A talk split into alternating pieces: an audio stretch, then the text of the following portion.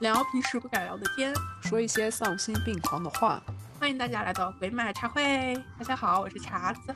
大家好，我是格子。今天这一局啊，主要是聊一个书。我们看了这本书之后，我们觉得有很多值得讲的点。是王慧玲女士写的《基层女性》啊。对。这本书说是说基层女性啊，但是我觉得这本书非常适合二十到三十的年龄阶段看的女生看的，特别需要。我觉得是这个阶段看的。但是我其实觉得，只要你是女生，你都可以来看一下这本书，收获良。它其实里面有很多的。思路，它属于那种实用性手册啊，对，没有错，因为它里面的绝大多数的内容都是他自己的亲身经历加总结，所以他会讲的比较浅显易懂。对，而且它其实，嗯，它是属于一个女性成长的一个视角的书的经验嘛，而且我认为它不是一个比较顺利的一个人生，所以他的很多经验或者是一些思路，我觉得蛮有借鉴的意义。因为他这个作者呢，他出生在一个安徽的农村，他有很长很长一段时间呢，都是为了两个弟弟。在打工赚钱，他是从十九岁到二十九岁在上海一直工作，工作得到的钱呢，全部供两个弟弟读书，呃，包括接到上海安顿。他是到了三十岁之后，他才意识到自我成长，嗯，他才开始真正的关注自我。这个书它其实分为三个模块嘛，第一部分是原生家庭，第二部分是自我成长，第三部分是两性关系。那我们这个书我们分为两局来讲，这一局我们就是先讲原生家庭和自我成长，然后下一局我们会讲到两性关系。你印象比较深刻的点？是什么？就是他那个原生家庭模块里面的，嗯，他一直在强调的那个问题。嗯，成年人嘛都要完成精神上的断奶，就是为什么会对这个比较印象深刻呢？第一个点就是他现在是我所现阶段生活所直面的一个现实问题，就是说在平时的生活当中，因为我现在是和家长住在一起嘛，所以我觉得对于我来说，就是像他说的这样子，想要完全独立的话，其实还是需要跳离自己的这个家庭生活出来的，就是自己独立的生活。就像他这个一开篇说的，成年后只有脱离。原生家庭经济精神独立，摆脱父母的持续影响和控制，给自己创造一个良好的生活环境，你的大脑才有空间思考，直面曾经受到的伤害，以及正确的心态去处理它。对，而且他这里面有说，他说如果没有能力脱离原生家庭独立成长的子女。他的成年后啊，就是大部分就会变成懦弱无能，没有安全感，偶尔叛逆，无论在精神还是经济上面都无法挣脱父母影响，他们一生都会被父母给左右。这个他有一个先决条件，就是说你的原生家庭是什么样子的一个基础，然后你现在是一个什么样子的一个呃社会基础。就好比你原生家庭，你的父母有可能本身的他受教育的程度就不高的话，其实他们的一些思考观念已经是非常落实的了，就基本上没有与时俱进。所以你很多思考的方式、思考的一些行为模式呀，都是要需要靠你自己自己独立出来，有自己的主观能动力去思考这个事情到底该不该继续按你父母说的那样子去做。像我们就是九五后嘛，那我们的爸妈的话就是二十世纪七十年代、六十年代、七十年代的，他们的受教育程度，包括见过的世面的人呢，可能都没有你多。然后他怎么会教你活到这个现在呢？因为现在他跟他们当时年轻时候活到的时代是完全不一样的了，已经改头换面了。这个社会环境，包括现在的社会呃背景啊，现在都是高高科技高度发达，网网络也高度发达。你说就是这么不同的社会阅历的人啊，他怎么教择偶？而且他怎么教你？经营婚姻呢？因为现在很多父母的话，在六七十年代的话，很多是靠相亲嘛，然后很多是靠着过日子。但是呢，你说他真正遇到真爱的人的概率有多少呢？在这些这么多夫妻里面。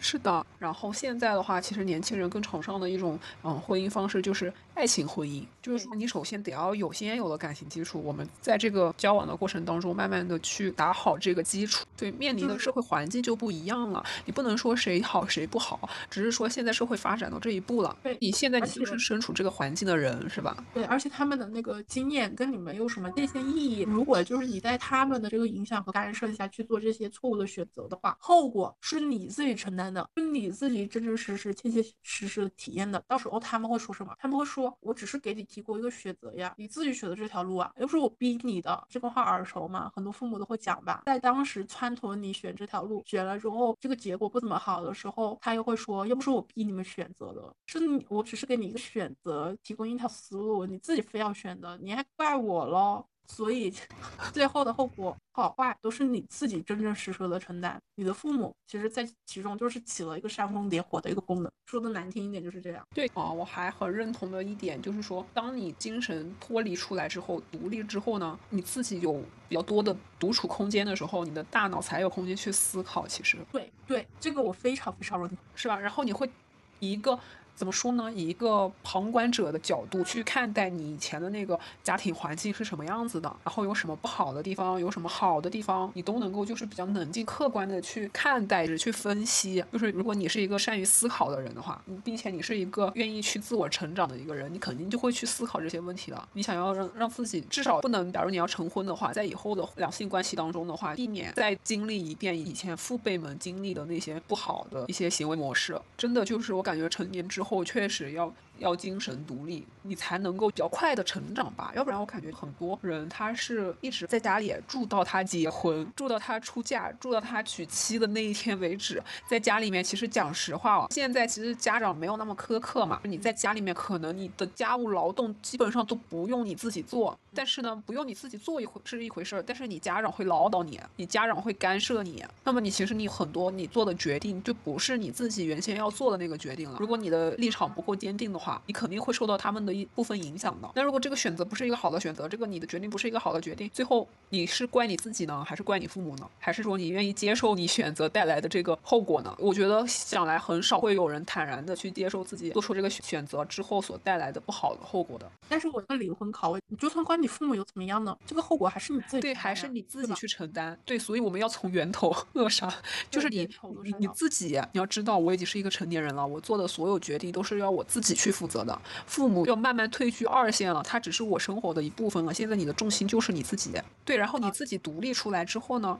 首先精神独立，精神独立之后，你如果经济独立的话，你自己出来自己单住的话，其实工作之后我越发发现啊，就是有生活层面知识的那一部分人，其实也是很有魅力。你要知道，你平时你的水费到哪里去交，你的电费到哪里去，你燃气费要到哪里去交，你东西坏了你该怎么报修，就是你一系列的生活琐事都是有利于你自己的自身成长的。就是你不再是依赖你的家人去帮你解决这个东西，你所有的东西你都要你自己去协调解决。然后它这个。呃，这一章里面就有说嘛，作者就有介绍他自己的一个原生家庭是一个什么状态的。刚刚也说了，他就是安徽农村的一个呃非常非常非常非常底层的一个家庭出来的这么一个女生。然后在这个基础上面呢，他们家他的家长父母还不是很关心他，还不是说那种我们家虽然不富裕，但是给予很多关注、给予很多爱的那种。他不是的，就他父母有明确的跟他说过这样子一句话，就是说啊，吃的喝的你跟你弟弟都一样。但如果有十块钱，我只会给你两个弟弟，一人五元，就是你是没有的，因为你是一个女生。最烂的牌，但是达到了一个最好的程度，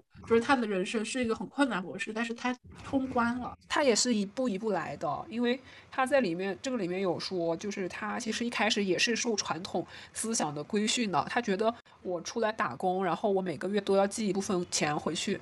养活他弟弟，就他每个月都有寄钱回去的。但是他寄钱回去之后，他父母并不因为这个事情而感激他这样子，他觉得他父母觉得理所当然，然后他自己也觉得理所当然。他觉得我做的这个事情，那我就该这么做。我一个月赚一千块钱，那我就得寄个呃五六百块钱回去啊，这是我应该做的事情。这一章里面有一个比较有意思的点啊，他有说父母对待他不公平的这个事实让他很沮丧，然后不公平三个字像蚂蚁一样久久吞噬着我的内心，导致我长期处于一种愤怒的状态。但是我没有办法恨他们，因为他们也是时代和环境的牺牲品。他们没有能力选择成为更好的父母，甚至根本不觉得自己有什么错，反而觉得我生气很矫情。就是我感觉看到这一句话的时时候，其实蛮感动的。这就是我们女性的骨子里面善良和柔软吧。我觉得，就是她一边就是这么的呃不公平，受着这么不公平的待遇，一边就是又又能够去体谅自己的父母。就是从历史的角度去体谅他们的父母为什么会变成这个样子，从一个很客观的角度。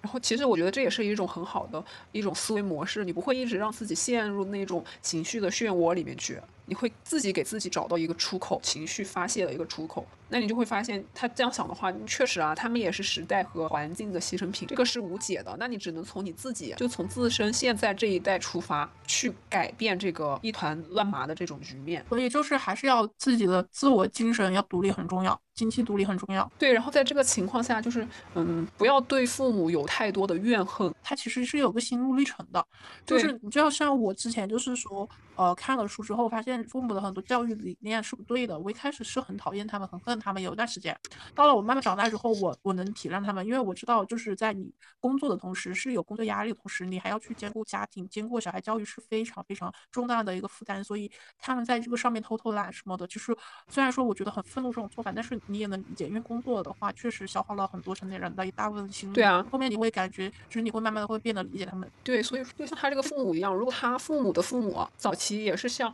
呃，就是像现在很多家长一样，就是这样子的思想去平等对待他的父母兄弟们，就是姐妹们，我觉得他。你哪一代思想开始觉醒了，就从哪一代开始改变，就是这样子，这是最好的解决方式。其实我觉得非常印象深刻的点就是他这个地方说了一句话，他说就是问一下你们自己啊，你们每个人都问一下自己，就是小时候的梦想里面有我长大了以后想结婚生子、买车买房还房贷吗？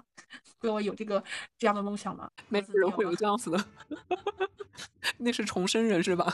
重生到孩童时期。所以说为什么就是现在大多数人的现状是还买车买房还房贷？他这个上就。说这个是社会营销的结果，就是它这上面就说，嗯，就是我们都是环境的产物嘛，会为了这些人为输出的观念，日复一日的在耳边萦绕的话，你会被熏陶，你会被接受。就是我觉得其实人吧，他是一个群体动物，他在群体里面有这样的社会的环境的一个观念的话，就是很难不被接受，就是不知不觉中就被接受了，被认同了。就是很多人就觉得买房买车啊才是成功，孩子要赢到起跑线上的育儿这种压力啊。我觉得这个就很像，就是一个游戏，它这上面写的概念就是游戏，就是说下载、注册这款游戏，这个时候游戏公司开始赚你的钱了。什么时候开始赚你的钱了呢？就是你认同买房买车才是成功，你认同孩子要赢在起跑线上，你要给孩子报很多什么什么早教班呀，呃，美术、书法啊，什么各种的那种什么艺术班呀，这种你认同这种观念的时候，你就下载和注册了这款游戏，这个时候游戏公司就赚你的钱了。因为社会它为了自身的发展嘛，就会需要社会大众参与它制定的这个游戏规则里面，它才能获利，它才能运转。所以很多人一旦结婚生了孩子，你就在这个社会这个游戏中，你就自动升级成了 VIP。是的，好。对呀，这种都是 VIP。对啊，你这种规则你就是环环相扣的。你在这个里面你就脱不了身，为什么？你有很多责任呀，你有很多事要办呀，你就成为了这个社会这个游戏里面创造价值的螺丝钉。而且这这个也是这个社会这个游戏里面给单身男女的压力的动力之源，因为有那么多结婚的，有那么多结婚的，他需要有那么多责任要完成，有有要买车呀、买房啊，这不都推动了社会这个运转吗？因为结婚要买房子，不就是很成功的营销案例嘛，对吧？你把房子跟那个婚恋挂钩了，所以为什么这么多人活得这么累，就是因为他们很认同这种观念，也很。也是这些观念的执行者。什么观念？刚才说的是买房买车才是人生赢家，育儿要赢在起跑线上，要要什么胎教什么什么教，就是所有的我要来最好的。哦，我结婚我就必须要有房有车这种观念。但是呢，是这种观念的认同者和执行者，但是又没有这个消费的能力，就是也也，但是没有这个观念的消费能力，就必须什么啃老了，就需要父母。来出一部分买车买房的首付的钱，你自己攒一部分，有有些就是父母纯纯粹的都出了，就是这些观念呢，不是我们自动发出来的，而是什么被植入的，被迫承受的，是社会让你默默承受的，不知不觉里面植入到你们大脑，所以我们接受这种观念的人，他就会活得很累，不仅累，他活得还很压抑，压抑到什么程度呢？就是为了还那种车贷房贷，他是不敢辞职的，然后也不敢生病的，这种是没有毫无生活质量可言的。而且我就是它里面说这种大龄剩女啊、孤独终老啊这种东西都是社会营销的方式，它就是让你恐惧，然后它让你造成恐慌之后，就会被动加入结婚生子、买车买房这个游戏，其实就是一个大规模的社会营销的结果。他书里面有也也说，就希望大家不要被各种人为制造营销出来的焦虑绑架，结婚生子呀、买车买房啊，这些都是一些人生的选项，是选择，不是必须。现在的社会的舆论，包括社会的营销，就是觉得你要有恋爱。你要有个对象，你要有车有房，嗯，然后你的孩子一定要赢在起跑线上，这些都是必须要做的感觉。其实这些都是社会制造出的一个大环境的营销吧。就是进入这个游戏里面的人呢，他虽然活得很痛苦，但是他看到你没有参加这个游戏啊，他不甘心，他要拉你入这个局，拉你玩这个游戏。所以我觉得他这个类比啊很贴切，然后类比的也非常的。能让我们很容易 get 到，他把这个社会的这个观念啊，买车买房类比成这个游戏了。我觉得他这个说法我非常的认同，然后他这个观念讲的又非常的贴切。那我们说完我们特别感兴趣的点之后，我们就开始从前言开始吧。从前言开始来聊一聊啊，这本书我们觉得比较有意思的一些想要讨论的一些话题哈。首先前言有七个点。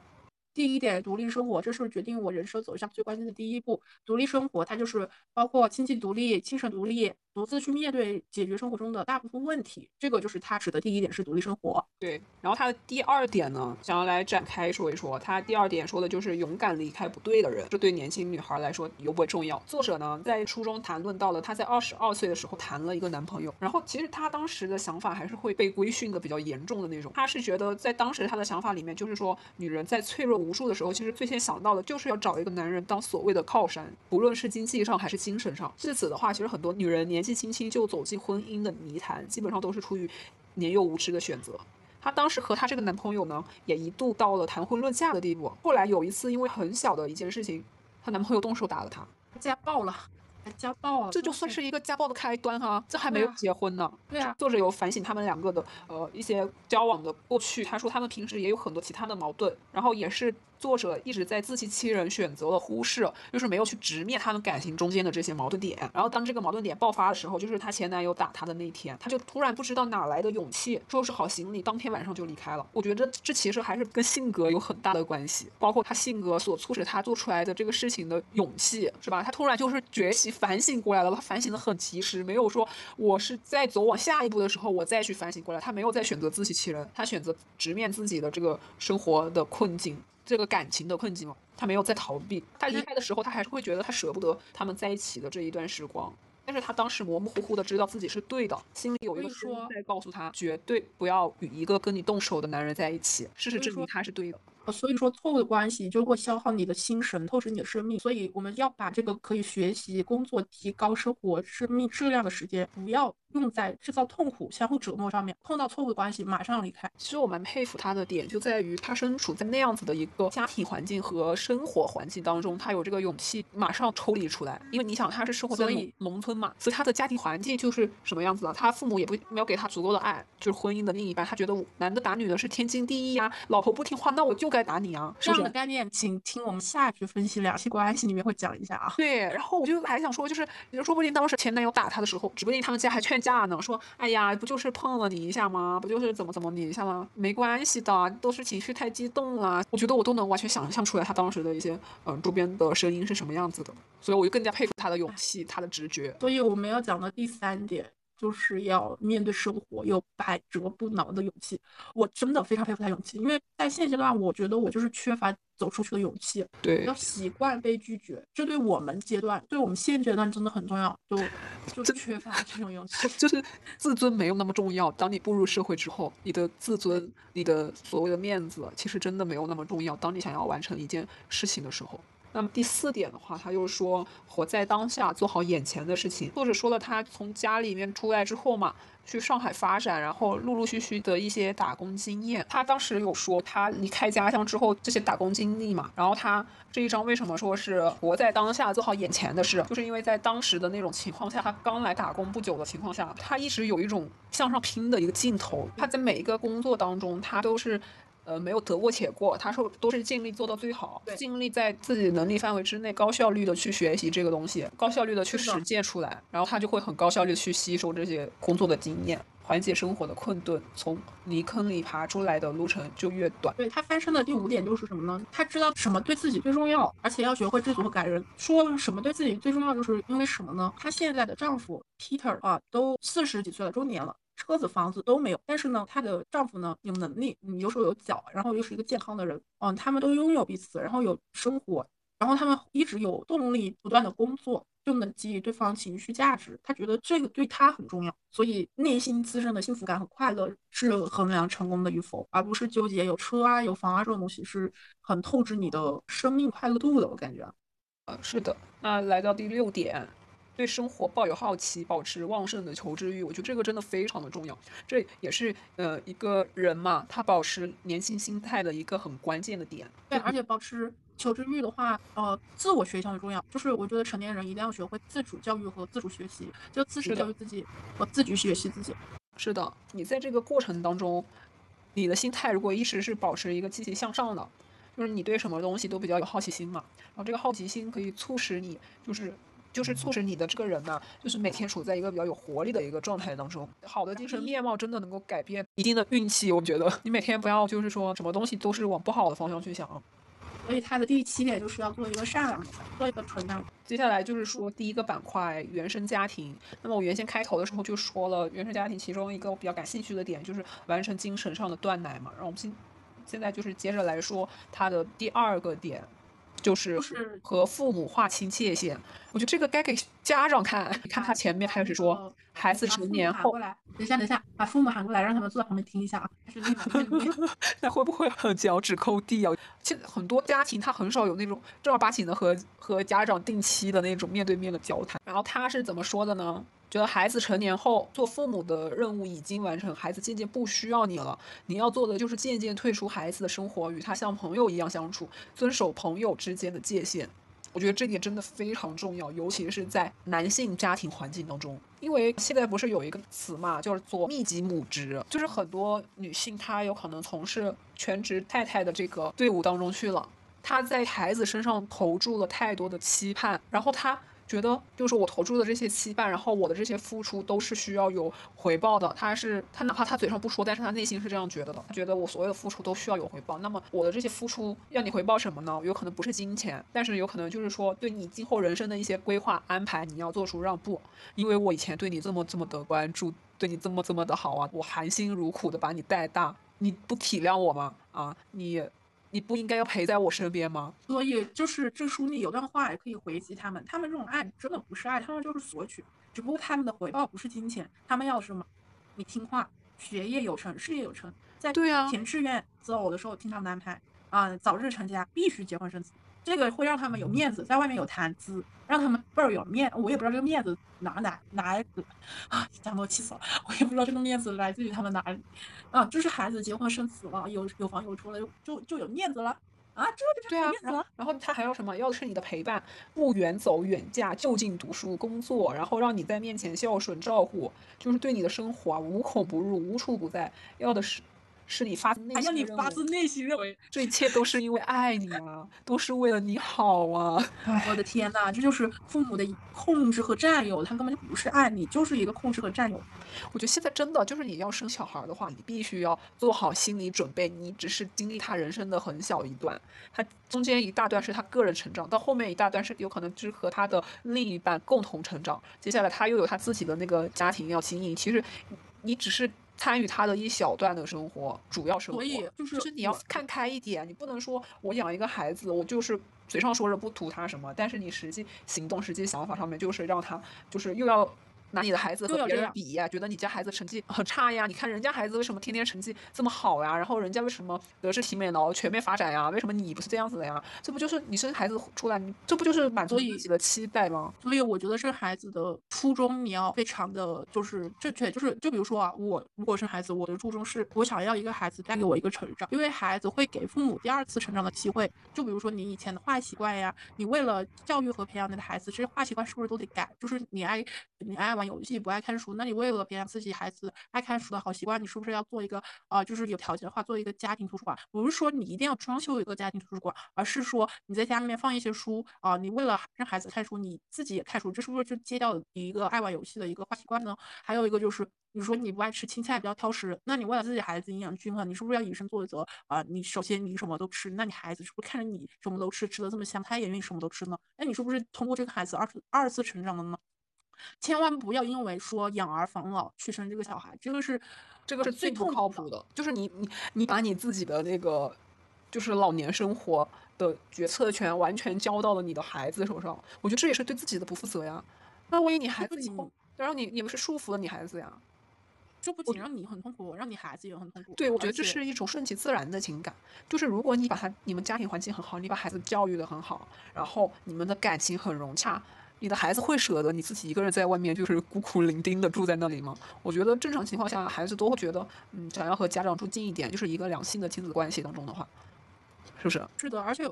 而且我觉得小孩子真的，嗯，你要学会放手。就像伊能静说的，他说他当他儿子不展示他朋友圈的时候，他意识到他该完完全全对自己的小孩子放手了，要给自己小孩充足的一个成长的空间，啊，也要允许小孩子就是什么很多方面都不向你展示，因为他。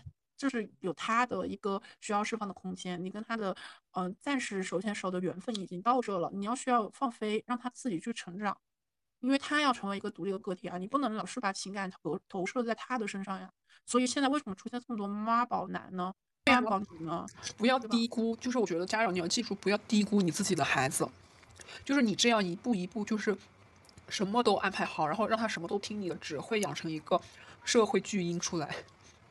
他哪怕工作了，他也是你安排的，他很多东西也是你安排的。然后他生活又没有什么生活阅历，没有什么生活经验。当他自己一个人独立出来，然后直接就步入婚姻的话，你觉得他婚姻会经营的好吗？就现在很多人，他直接就是从很多男的，他直接就是和父母住到结婚为止，就是住到结婚的前一天，然后再从那个家里面搬出来。扪心自问一下，就是你住在家里面，你真的会方方面面都自己去做吗？就像我前面说的，你比如生活方面，你交水电费啊什么。什么费是你自己去交吗？你不会交吧？我觉得一般情况下，小孩子不会自己去交吧。然后做饭做菜，对，那不是小孩子了，你一个成年人了。叫巨婴，所以这样子书上写了一个话，他说这个很多父母啊，像八爪鱼一样把孩子捆绑在身边，一厢情愿的付出自我感动，无形中把孩子推到了一个无法独立的道路，就是或者没有节制的、无孔不入的干涉孩子的每一项选择。那就而且而且他们还期待孩子接受他们认为好的生活方式。这种父母呢，其实完全不懂什么是爱。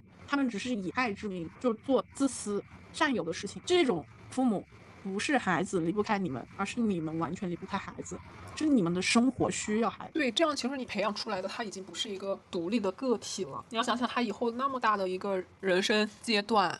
他很多事情其实他是需要你放手让他自己去做的，但是他有可能他已经没有那个处事能力了。就是你知道吗？很多父母就是没有教他，没有教会。对你把，就是你把他父父母把他养成了一个就是完全不去想这些事情的一个人，他不去想这些这些事情，他反正觉得有人帮我做，有人帮我兜底，然后他也意识不到其实这是父母对他的控制。有些人会很享受，其实觉得哎，反正什么事情都有父母帮我安排着，无所谓了，觉得挺好的。所以从我们这种新的新一代，就是我们如果要当父母的话。就是希望这些年轻的父母把这个孩子当成一个独立的个体去尊重，给他一个好的教育。最重要的就是教会他自立自强，为自己的人生奋斗。呃，鼓励他去过他自己想要的人生。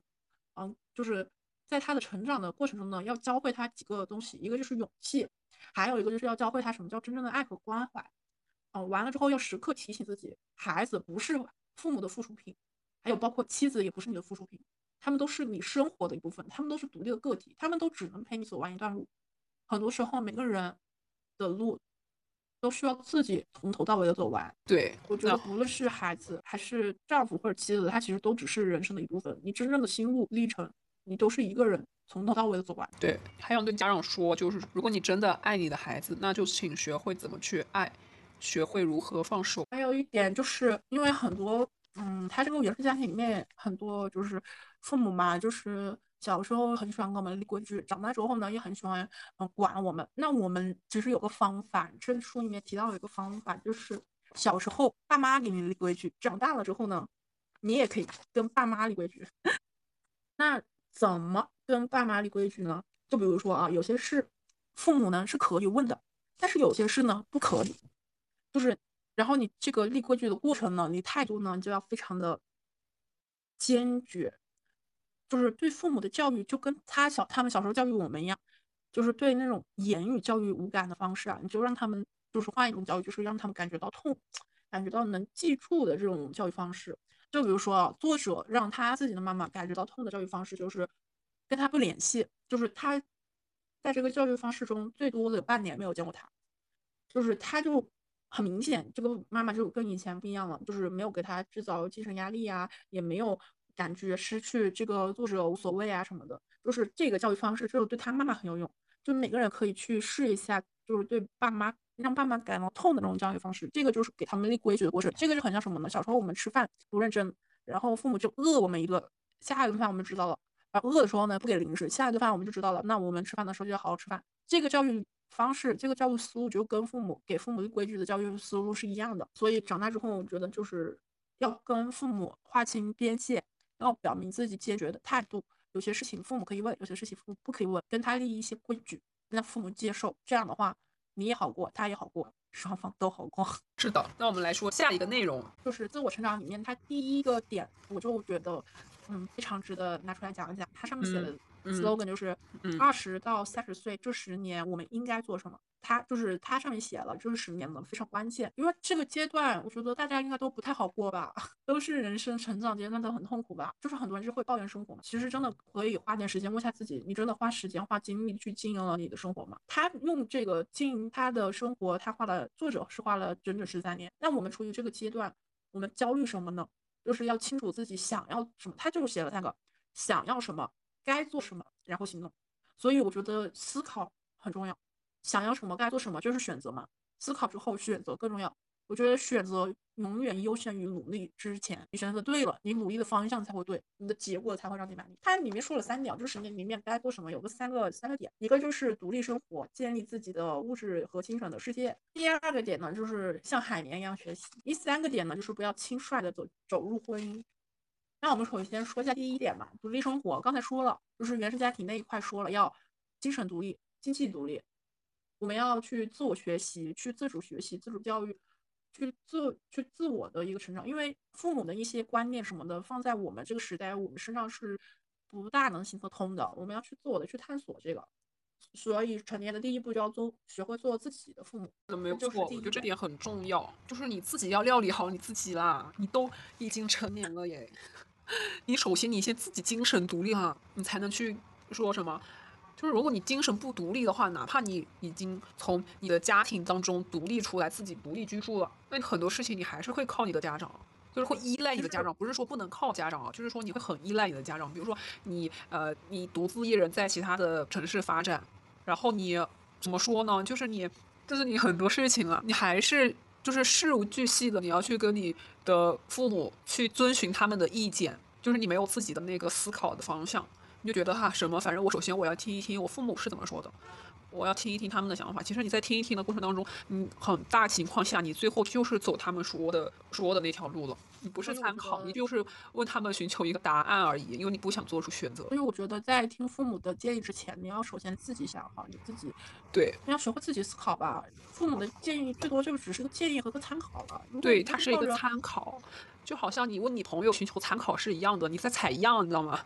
你去多问一些人，你父母是一个意见，然后你其他的人是什么意见，你就是采集在一起，然后综合一下，这样才是对你有用的。他的第二个点就是像海绵一样学习嘛，我觉得这个真的对我们很重要。就是大学学什么，其实嗯没有学到什么，所以我觉得就是在我们二十岁到三十岁，如果发现自己要学什么，立马去学，用自己工资的嗯三分之一或者更多的工资，你去学这个，比你去买包包、买漂亮的衣服值钱的多。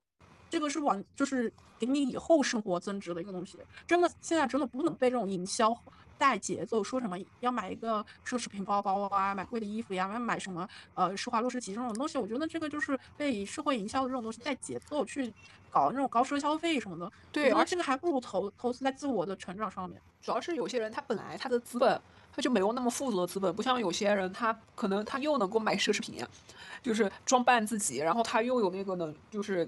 余钱去充实自己，那么如果你在没有选择的情况下，我觉得要有一个就是从长远的那个利益价值去考虑。而且现在不是很流行说粉红陷阱吗？真的就很夸张啊！很多人都每天在你的脑子里面说，女孩子你就应该拥有这个，女孩子你就该怎么怎么样，你就该怎么怎么样。然后你买一个东西也是，你去搜同款的东西，男的东西可能绝大多数都要比女的同款的那个东西都要便宜很，就很离。而且我觉得，嗯，买了奢侈品又怎么样呢？就是。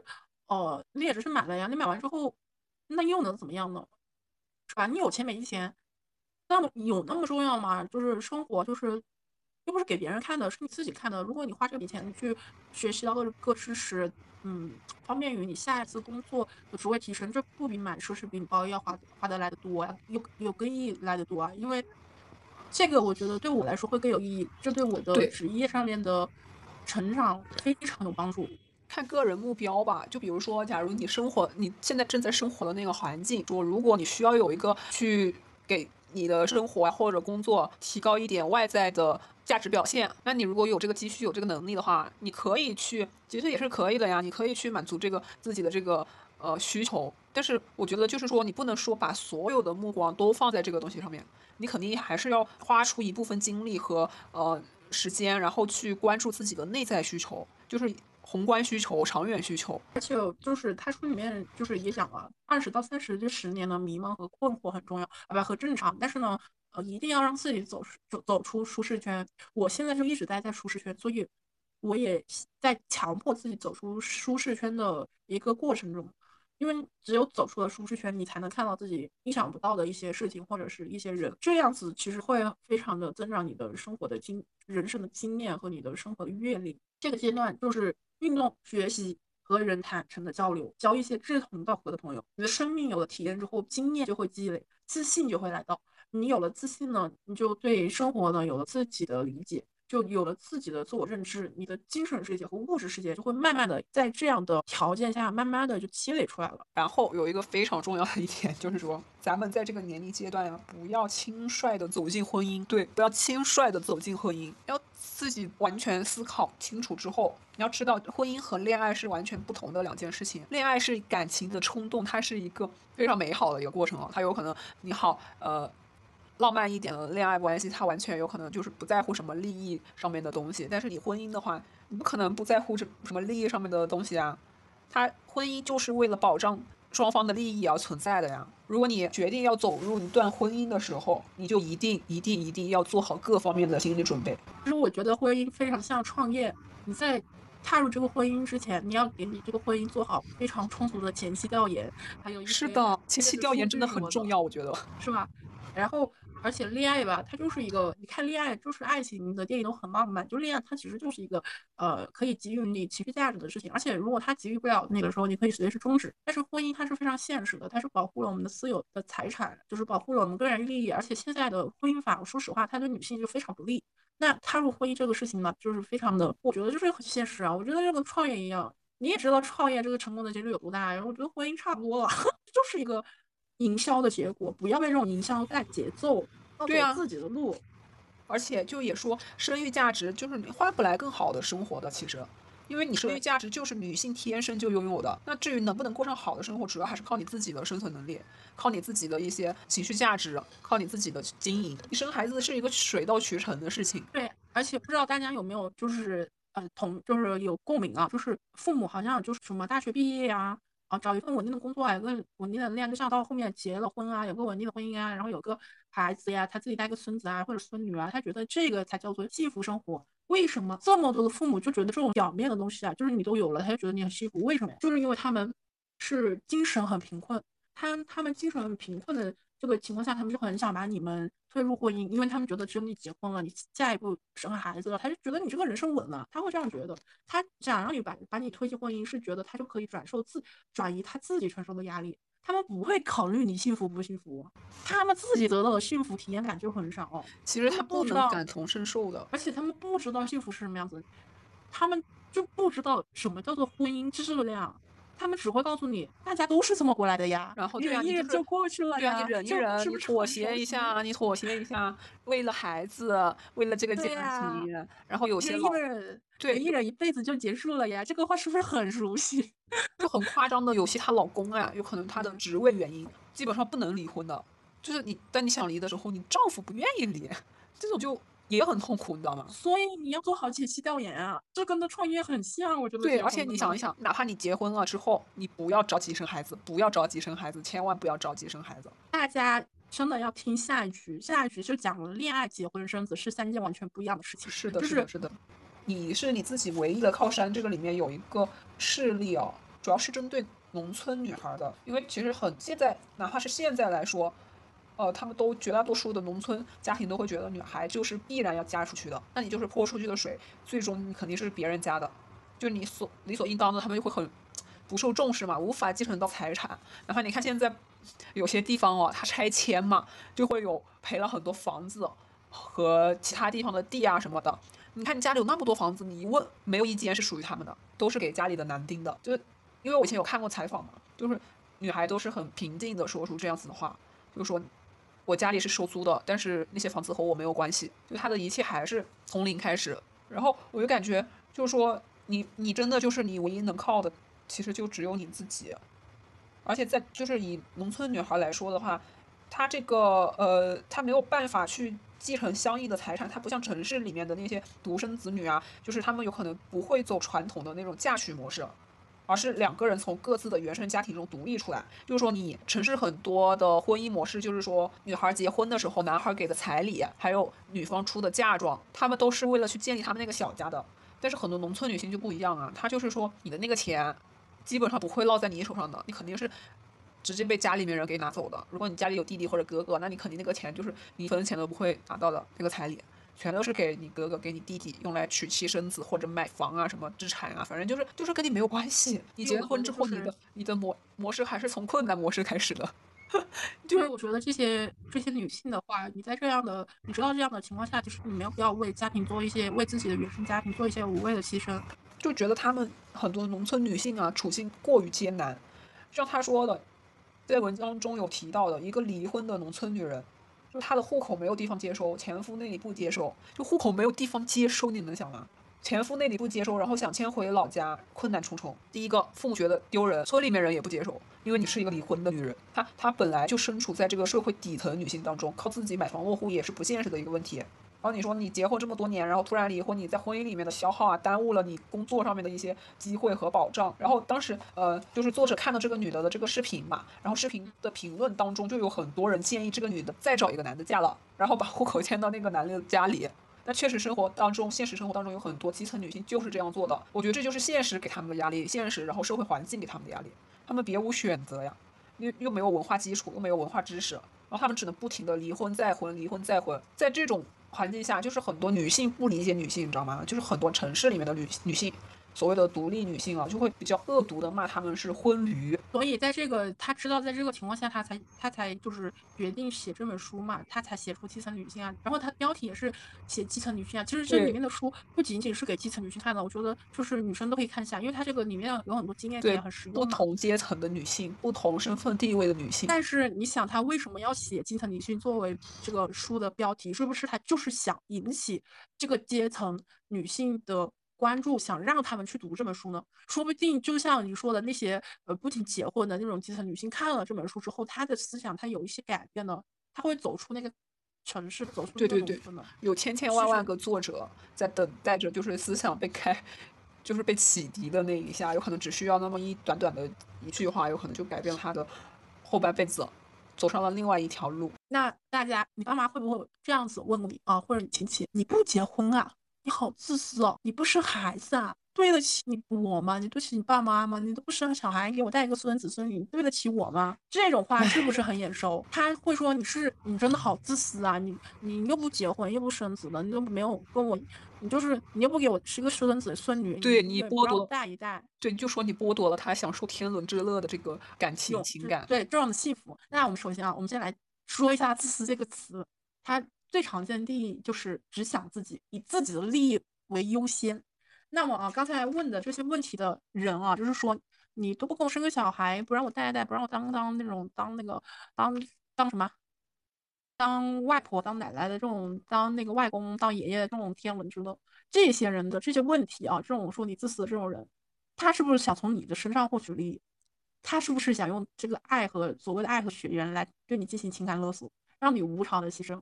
什么叫无偿的牺牲、无私的奉献？就是你不愿意做这个事情，他压着你做这个事情。你不做这个事情呢，他就说你自私。这种人是不是才是真正的自私？他要求你损害你自己的利益，以他们的利益为优先，那他们才，他们是不是才是真正自私的人？所以，就是你争取你自己利益的同时，你没有侵害到别人利益，你就比较自私。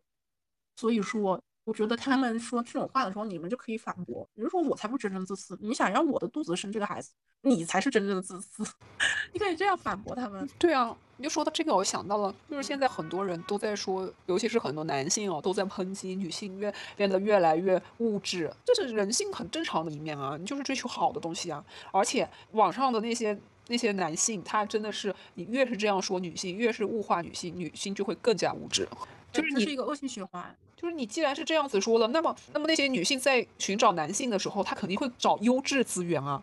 你自己不去提升你自己的个人呃价值，然后个人形象、个人魅力，你每天就躲在那个电脑后面说啊女性怎么怎么物质啊什么什么什么什么什么的。他其实这些人他并不是说他不想结婚啊，他就是想要低成本结婚。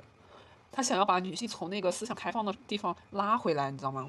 心甘情愿的，在任劳任怨的去做你给你这个男的当牛做马，在家里面，这种人也然后对啊，他还还不尊重女性的隐形付出，在家庭里面的隐形付出，他觉得那都是理所当然的，他永远觉得我出去工作是最累的，反正你在家里面你什么每天都没做。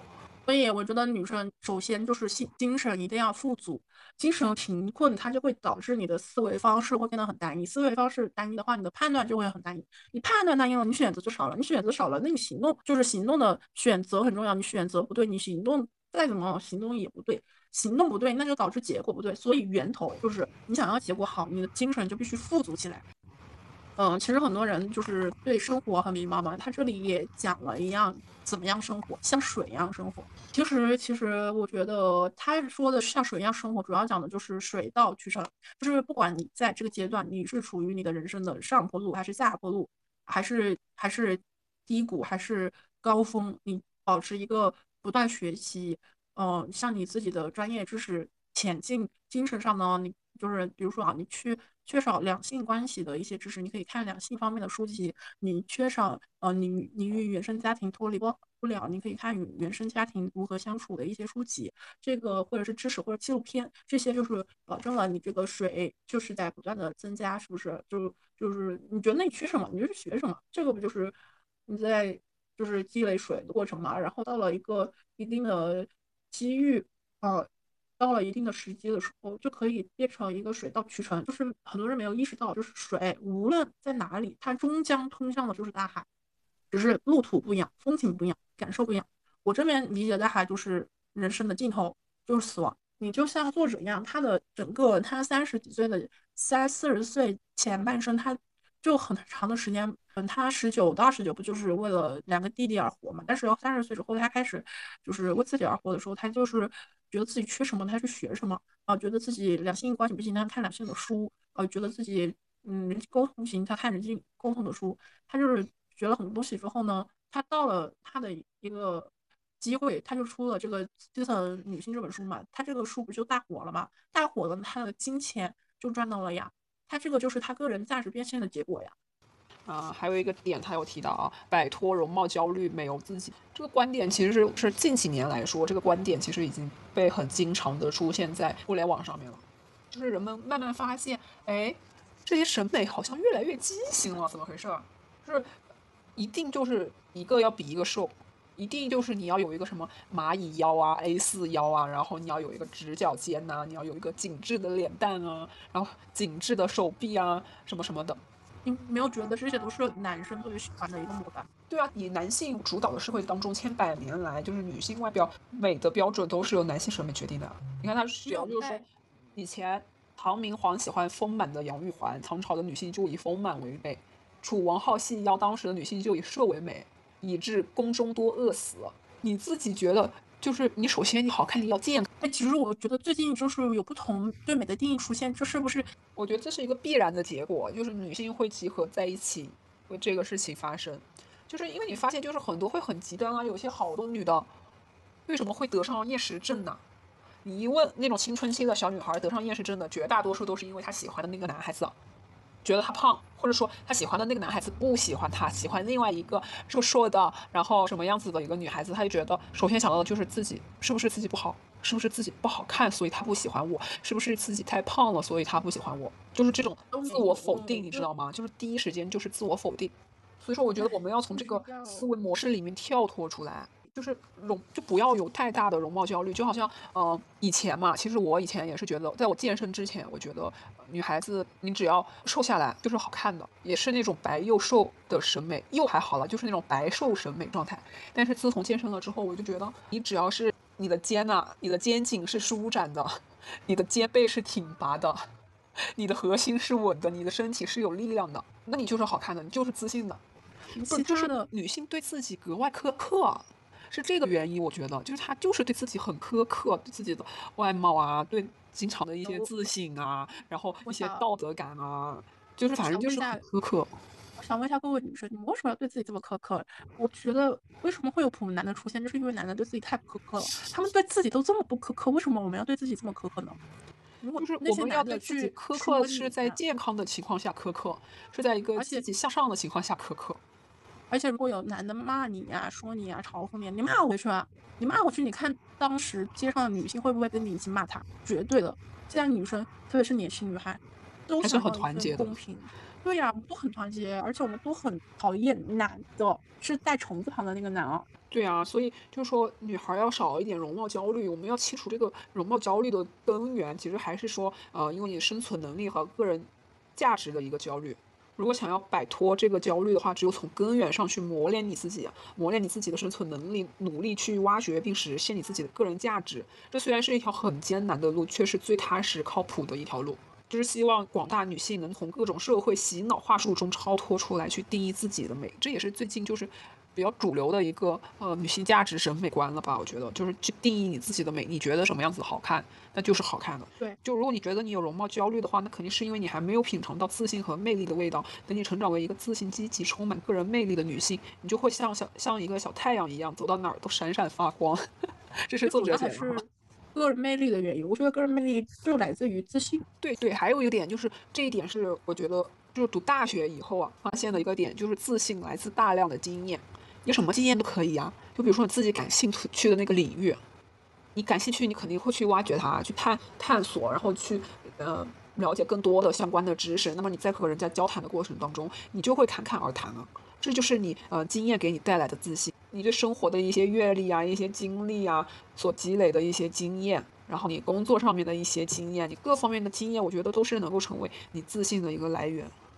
而且这里面有说到，就是说，嗯，像年轻人，其实他不用太着急，因为你要知道，年轻的时候没有自信是很正常的，就跟年轻的时候迷茫是一样的，这就是青春。青春呢，就是慌乱的。若你哪天到了不以物喜，不以己悲，内心稳如老狗的时候，那你就老了。我觉得这个真的很对，就是年轻人就是一股冲劲嘛，是吧？有时候女生反而会问女生一个问题，就是她女生问女生一个问题，就是说，呃，你为什么不去打扮你自己？其实他我说的是，我觉得原始的自己自己很美啊。我想说的是一个美的定义。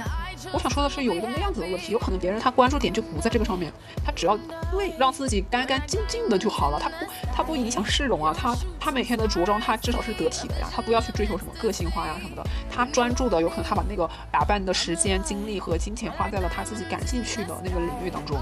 那你人家这样子难道就是缺乏自信吗？难道别人？反而是这种类型的人，我觉得他会，呃，比较有，就他的内核会有更加呃稳定的那个自信来源，因为他有持续性的自己喜喜欢的一个东西，并为之呃持续性的去呃付出时间和精力去学习的那个兴趣爱好点在那个地方。而且我觉得，就是你有自信之后，其实你会欣赏，你就是当你爱上自己那一刻，你的生活，你的人生才是真的开始。对，然后你你要找到自信的话，其实你还是要多去探索这个世界，你要对这个世界保持好奇心，去做一些你一直想做却不敢做的事情，要勇敢，勇敢的迈出第一步。你哪怕失败了没有关系，因为就是青春无敌嘛，我觉得。你一样可以从失败中收获经验啊，收获下一次尝试的信心啊。其实我还蛮喜欢这种感觉的，就是我第一次去尝试了，然后我失败了，那我下一次我就知道我是上一次失败的点在哪个地方，我相对来说我下次就更加自信了，是不是？然后在这么多众多的尝试和体验的事情当中，能去找到你自己最喜欢做的那件事情，找到你的热情所在，然后坚定的钻研下去，用时间去积累，你在这个世界上收获的经验越多，这件事情就会反馈给你越多的自信。这就是为什么那些呃学者啊什么的看起来都超自信，我觉得就是人家长期的研究那个领域的东西，他感受到了那个知识的浩瀚性，然后又反那个知识又反馈给他的那种呃无穷无尽的那种自信来源。而且我觉得什么时候都不都不晚，就是大家可以去搜一下摩西奶奶，她八十几岁才开始开始画画，然后她呃才找到自己的兴趣，然后她也因此也获得了很多钱，而且她最重要的是她获得了她在她自己领域的一个成就感，她让自己很快乐。但是哦，他已经八十几岁了哟，所以我觉得什么时候都不不是最晚的时候。就是你想到你开始的时候，你想到你能行动的时候，你的人生才刚刚开始，而不是你在这个世界上的年龄，这不重要。那我们这一期就到这里了，我们下一期会讲这本书的两性关系的内容。那大家觉得今天这个值得给我们一个赞赏的，那茶友们就给我们一个赞赏吧。是的，是的。好了，那我们这期就到这里啦。嗯，那我们下期见。